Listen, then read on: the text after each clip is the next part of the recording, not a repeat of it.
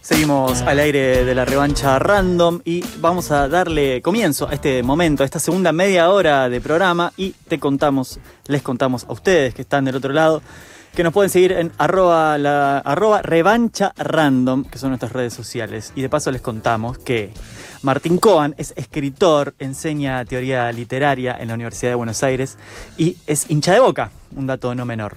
Publicó nueve libros de ensayo, 12 novelas y cinco libros de cuentos, si no nos fallan las cuentas. Recientemente publicó Desvelos de Verano por la editorial Random House y es por eso y por algunas cosas más que estamos en comunicación con él. Hola Martín, ¿cómo estás? ¿Qué tal? ¿Cómo están? Buenas tardes. Bienvenido Buenas acá tardes. al aire de Efemera Tribu. Hubo un acontecimiento en los últimos eh, días que la verdad nos ha llamado poderosamente la atención y creo que tuvo en vilo un poco a, a todo el país y que tiene que ver con eh, la novela de Icardi, Guandanari y la China Suárez y te llamamos básicamente para conocer tu opinión. Yo le agradezco mucho a Maxi López aquel penal que tiró tan flojito en el 2004. Listo, ya, Esa es mi posición. ya está. Yo creo que ese va a ser el recorte de la entrevista. Que... Titular de Radio Cut, fin. Gracias, Bien. Martín. Gran definición eh, por penales en aquel momento. Hace poquito, por lo que estuvimos chusmeando ahí en las redes sociales, en una red social en la que no tuiteás, pero sí respondés, hubo una polémica, ¿no? También alrededor de al- una nota que salió tuya. Te dijeron de todo por la nota de perfil voto comentado en la que retomás lo que Moritán le dijo a Breckman como si fuera una ofensa para ponerlo de relieve básicamente, ¿no? Que Breckman jamás se dedicó a explotar trabajadores. Traemos esto y lo linkeamos un poco con la polémica así, medio en chiste, ¿no? Con lo de la China Suárez, Icardi, bla. Pero más que nada para preguntarte qué consideraciones te merecen, ¿no? Los debates, opiniones, escupideras que se generan ahí en esa red social, Twitter. No veo demasiado debate. Yo no sé si ha habido alguno. Eh, yo no conozco casi. No digo que no haya habido. No digo que no haya habido. Para que haya debate, que es una cosa que a mí me interesa muchísimo y me apasiona muchísimo, lo personal, y que además me parece que es vital, ¿no? En, un- en- en una sociedad que haya un campo de, de ideas y de discusión de ideas y, y, y me parece que además la- la- la- las discusiones o las polémicas son una instancia fundamental para elaborar las propias ideas. Di- Digo, no, no para simplemente hacerlas prevalecer, uno, bueno, en una polémica se supone que uno quiere de alguna manera o, hacer prevalecer o uno parte de la idea de que sus ideas pueden ser las más adecuadas y en una confrontación o una discusión cada una de las partes digamos esgrime las razones de sus de sus propias ideas pero a mí me me atraen muchísimo la- las discusiones me atraen muchísimo los debates porque me parece que eh, que, que ayudan y que son claves también para para pulir las propias ideas para para considerar digamos la la voz del otro, la perspectiva del otro, incluso en una refutación, ¿eh? no, no, no estoy pensando en consensos, no estoy pensando en acuerdos, eh, puedo pensar en, lo que podría ser la, la raíz incluso de la idea de polémica, ¿no? que es que es lucha. Sí. Ahora, para que eso ocurra, es preciso que en la discusión la palabra del otro sea considerada. Por ejemplo, si hay una polémica sobre un determinado texto, ese texto tiene que haber sido leído. O si hay una polémica a propósito de una entrevista, esa entrevista tiene que haber sido leída, porque si no, no hay ninguna polémica, hay simplemente, digamos, patadas que se, que, que- que se tiran, digamos, ¿no? Trompadas que le revoleas al otro, da- patadas o trompadas pueden ser, en las redes tienden a ser metafóricas porque es un espacio virtual, el gesto es el mismo, que es simplemente agredir, agredir al otro, y eso no, no guarda ninguna relación con, con ninguna discusión. Ahora, no, no, no se proclive a asignarles a las, a las tecnologías, ni a estas de las que estamos hablando, ni a ninguna otra, un carácter intrínseco. Eh, en realidad, me, la- las teorías que me interesan, las reflexiones que me interesan, no solo a propósito de estas nuevas tecnologías que llamamos redes, sino ante la aparición de, de- de- de diversas instancias donde aparecieron nuevas tecnologías, frente a perspectivas, digamos, de puro optimismo, de pura reivindicación, o, o frente a las teorías puramente reprobatorias o apocalípticas, quiero decir, las que las aprueban y las que las condenan Sí. por razones intrínsecas, siempre me parecieron más interesantes los enfoques que se plantea una disputa sobre maneras de usarlas y, la- y las distintas posibilidades de, de, de emplear esas nuevas tecnologías. Digo concretamente, no hay ninguna razón que indique que las redes no pueden ser útiles, o por lo menos a, a mi entender, para poder dar una buena discusión, para poder confrontar, para que ese campo que estaba establecido, un campo de circulación de palabras, un campo de circulación de ideas, que existía, que se ha ampliado enormemente con las redes, ahora todos podemos publicar, todos, lo cual me parece extraordinario, todos podemos publicar. Y todos podemos responder a un texto que se publica, así sea, ese texto puede ser un tweet, un tweet es un texto, es un texto que se publica.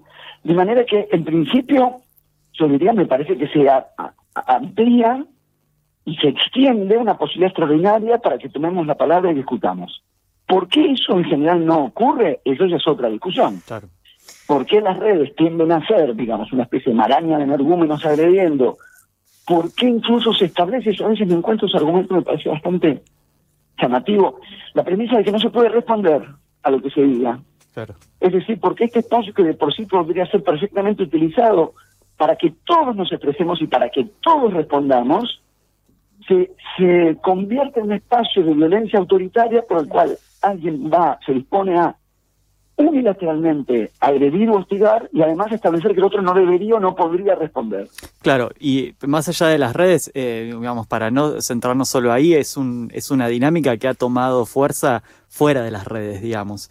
Como que el, debate es algo que, más allá de unos espacios que estén más, más enfo- enfocados a eso o cuyo fin sea ese, quizás más, más cerrados, en el día a día el debate es algo que cada vez está más, más cerrado, más difícil de encarar y, las posiciones mucho más sensibles, ¿sí? Esta cosa de la dinámica, algorítmica de las plataformas llegó al día a día de, encontrarnos con personas que piensan más o menos lo mismo que nosotros y alejarnos cada vez más de quienes eh, tienen una posición distinta, digamos. Eso de, alguna manera imposibilita cualquier tipo de debate. Me parece que eso que, bien planteas nos, nos serviría entonces a dos cuestiones. Una es eh, la, la que abordábamos inicialmente, que es eh, por qué le asignaríamos a las redes un carácter inamovible y determinado, como cuando se dice, eh, esto es Twitter, eso no se puede discutir, esto es Twitter, acá no se puede pensar, esto es Twitter, acá no se pueden expresar ideas. Y uno diría, ¿por qué? ¿Por qué asignarle a una tecnología un carácter intrínseco y no pensarla como un espacio de disputa, de disputa social, para que si hoy por hoy puede tener predominantemente ese carácter, ¿por qué no disputar esa tecnología para que te pueda tener un carácter distinto? Esa sería una primera cuestión. La segunda sería la que bien planteas, que es que hasta preguntarnos hasta qué punto esta característica que parece predominar, en, no digo que sea absoluta, porque no es absoluta, pero por- uno podría decir, parecería predominar en el espacio de las redes, eh, no empieza a derramarse, no empieza a extenderse sobre otros espacios de circulación de discursos, y, empezando por los propios medios de comunicación, en los que parecería cada vez más eh, las notas, las opiniones, expresarse como si se estuvieran en las redes, es decir, de manera, con un sentido de agresividad unilateral, y por ahí las condiciones, yo no, no, no me considero exactamente un habermasiano, honestamente, Mm. pero para que haya una discusión, me parece, como decíamos, por dos condiciones muy, muy básicas. Primero, la, la posición que cada uno so- sostiene o esgrime tiene que tener una, una base de, de algún tipo de argumentación, ¿no? Algún, algún tipo de razonamiento, algún tipo de fundamento que da base a esa posición que uno está diciendo. Y, y luego, insisto, para poder discutir con otro, es indispensable tomar en cuenta la palabra del otro aun cuando nos parezca eh, eh, equivocada, aunque nos parezca lo que nos parezca, no hay discusión si la palabra propia no incluye a la del otro, aunque sea en una polémica efectivamente para refutarla, para desactivarla, para desarmarla, para hacerla caer, hay que incluirla. Y me parece que un fenómeno que, uno ve en las redes, pero que empieza a traspasar, no es que no estuviera antes, para no ser apocalíptico, Mm. pero Claro. y para no pensar que son males de los últimos 15 años. No es así. Pero la mayor parte de, de los intercambios verbales que nos llegan a ser debates, que uno ve en los medios masivos, transcurren entre personas que en realidad no se están escuchando entre sí. Es decir, cada, cada uno pone su monólogo, como sabemos bien. Una sucesión o una alternancia de monólogos no constituye diálogo. Si cada una de esas intervenciones es impermeable al otro, e insisto, cuando pienso en permeable o impermeable, no digo que se que haya que aceptar la posición del otro, que haya que eh, acordar con la posición del otro. Sigo pensando en términos de, lucha y de disputa. Pero si cada palabra es impermeable a la del otro, si cada uno tiene decidido lo que va a decir y lo que va a decir es inalterable, no va a registrar en ningún sentido, ni siquiera para la disputa, la palabra de la persona con la que se supone que está discutiendo, entonces no, no está habiendo realmente una discusión. Estás escuchando a Martín Coan, docente, escritor, quien recientemente sacó Desvelos de Verano, así que volvamos un poquito a los libros. Desvelos de Verano es un libro de cuentos cortos, pero de alto impacto, podríamos decir, así con finales power. Hay algo que recorre todos esos cuentos, que es justamente el verano, un calor insoportable que llega a sentirse en el cuerpo durante la lectura que parece que trastoca todo un orden lógico de los acontecimientos o al menos trastoca la supuesta, la supuesta cordura que, que deberían tener sus personajes. Martín, ¿qué hay con el verano, con el calor? Digo, que, que en todos estos cuentos es así como un factor medio de locura. Yo en lo personal Sí. me llevo especialmente bien, efectivamente, más allá de que lo traspuse también a los cuentos y lo traspuse también a la, a la literatura. Antes de eso quiero hacer un comentario un poquito lateral, pero que me parece que es pertinente, porque en la conversación pareceríamos haber pasado de una parte a otra, y yo, yo las veo en realidad conectadas. Sí, Yo me dedico efectivamente a la literatura, que es un espacio, es decir, a escribir, a leer, a discutir textos, a analizar textos. El fundamento es la lectura. Quizás estoy demasiado habituado a eso. El fundamento es la lectura. Y un poco también lo mencionaba a propósito de debates y este, quiero decir, veo las dos partes de esta conversación conectadas. Cada vez más se discute sobre cosas que en verdad no se han leído. Que no se han leído. Entonces, admirar, digamos, para mí es un fundamento, para mí es la condición de posibilidad de, yo diría, casi todo lo que viene después, cuando tiene que ver con textos, y mucho de esto que estamos diciendo tiene que ver con textos, los debates también tienen que ver con Sí. textos. La condición de posibilidad para discutir, rebatir, este, disputar, es, es que haya lectura, es decir, que se conozca lo que el, el- el texto del otro. Y es eso lo que me parece que, sí, sí, que de hay hecho, cada vez menos, para mí ilustrando que la mayor parte de las cosas que se dicen sobre la educación y sobre la supuesta, la supuesta preocupación sobre la situación educativa eh, son eh, a menudo formulaciones absolutamente hipócritas. Si realmente nos importa eh, en la formación y en la educación la competencia para la, lo que, eso que se llama tradicionalmente comprensión de textos, lo que se llamaba y se llama lectura comprensiva, no podemos sino desconcertarnos o en todo caso desconfiar de quienes, por un lado, dicen que se preocupa por la educación y por otro lado muestran que la lectura comprensiva, o sea, tan simple como eso, discutir un texto supone leerlo y disponerse a entender qué es lo que dice, es una práctica este, cada vez más eh, en decadencia, no, de la que se prescinde cada vez más.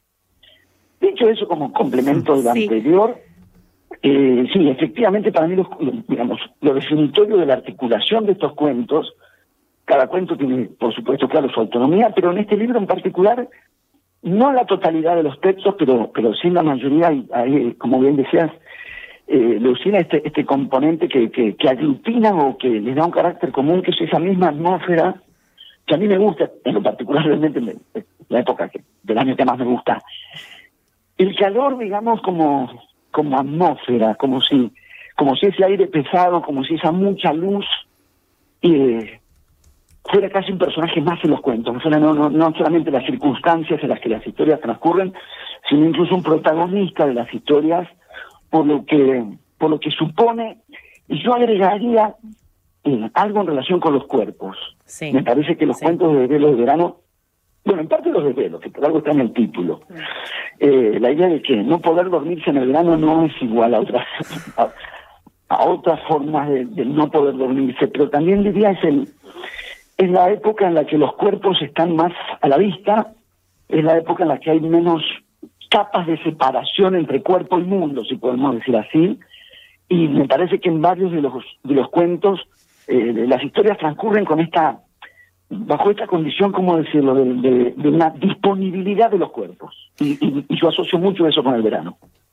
Sí, sí, tal cual. Bueno, a quienes no nos gusta el verano, por lo menos yo lo leí un poco en esa clave, ¿no? Como, che, claro, todo lo que está pasando en estos cuentos es porque esta gente no está haciendo lo que uno supondría que va a hacer, ¿no? Por lo menos me quedó esa idea con algunos cuentos. Me acuerdo particularmente eh, el que el del que se va porque ella no puede dormir, la, el, mm. que Florencia creo que se llama el personaje, que no puede dormir, y él se va y se termina enterando de algo y como que dice, ah, bueno, pero por lo menos va a poder dormir. Y no, no es lo que esperás, ¿viste? Como que decís, claro, yo en verano no hago lo que espero. Hay como cierta cuestión ahí de, de que las cosas te suceden, ¿viste? Te pasan. Y como cierta cuestión inesperada. Yo diría, me parece que siguiendo lo que lo que planteas y, siendo yo partidario del calor, no decimos del frío, yo que detesto el frío, no decimos del frío que es agobiante. No, es hermoso porque no es agobiante. no, que me parece detestable. Eh, eh, me parece detestable, pero no, no podría recurrir al adjetivo, digamos, podría tener una lista de, de, adjetivos de, objeción al frío y de manifestación de repugna al frío.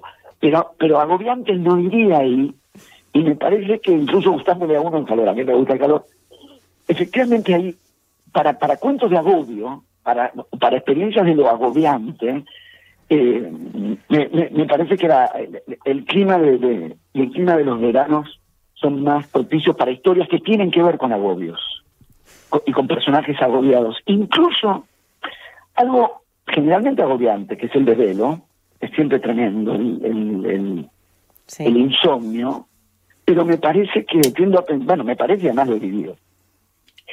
Cuando me estoy acordando ahora, hay una, ahora vamos a pasar a un nivel alto de literatura respecto del que veníamos.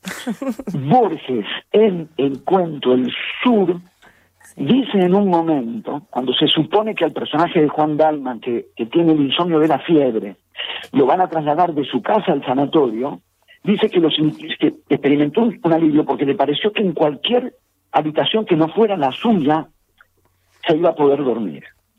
Que es esta condición tremenda del desvelo, que es que tu lugar se te vuelve hostil, la, la habitación se vuelve hostil, incluso la cama se vuelve hostil. Y yo diría, proyectaría eso a la, digamos, en el verano, porque digo, algo muy simple, un, en, un, en un, desvelo de invierno no te expulsa de la cama. No te puedes dormir y eso ya es agobiante. Es cierto que es agobiante, pero no tiene el, agobio de no poder dormirse, pero la cama no es exactamente expulsiva. Entonces, otra vez, el, calor y el verano reduplica el agobio, porque porque al, al, al, a la condición de agobio del desvelo se agrega esta, esta cuestión de que la cama te expulsa. Y e insisto que me parece que, bueno, el lenguaje da pistas de las cosas, ¿no? El lenguaje puede dar pistas de las cosas. Que, que digamos calor agobiante, que no digamos habitualmente frío agobiante, me parece que indica mucho sobre el tipo de atmósfera que yo traté de captar en los cuentos. Es tal cual. Bueno, estamos hablando con Martín Coan, autor de Desvelos de Verano, entre muchos otros. Este es su último libro publicado por Literatura Random House. Ahora queríamos hablar brevemente eh, del libro que publicaste en 2020, Confesión, una novela que tiene tres partes conectadas por dos personajes, Mirta López, que es la abuela del narrador, y Jorge Rafael Videla. Nos interesa especialmente la segunda parte, donde te abocas a los preparativos de la Operación Gaviota y no solo aparece esa enorme organización de aquel intento del Ejército Revolucionario del Pueblo, eh, por matar al tirano, como dice Santucho en la nota de la revista Crisis, sino que también aparece esa Buenos Aires subterránea con sus arroyos y arroyitos tan negados o más que el mismísimo río, algo que también aparece en otras novelas tuyas. Porque Buenos Aires esconde sus aguas y por otro lado, ¿cómo aparece el interés por Operación Gaviota?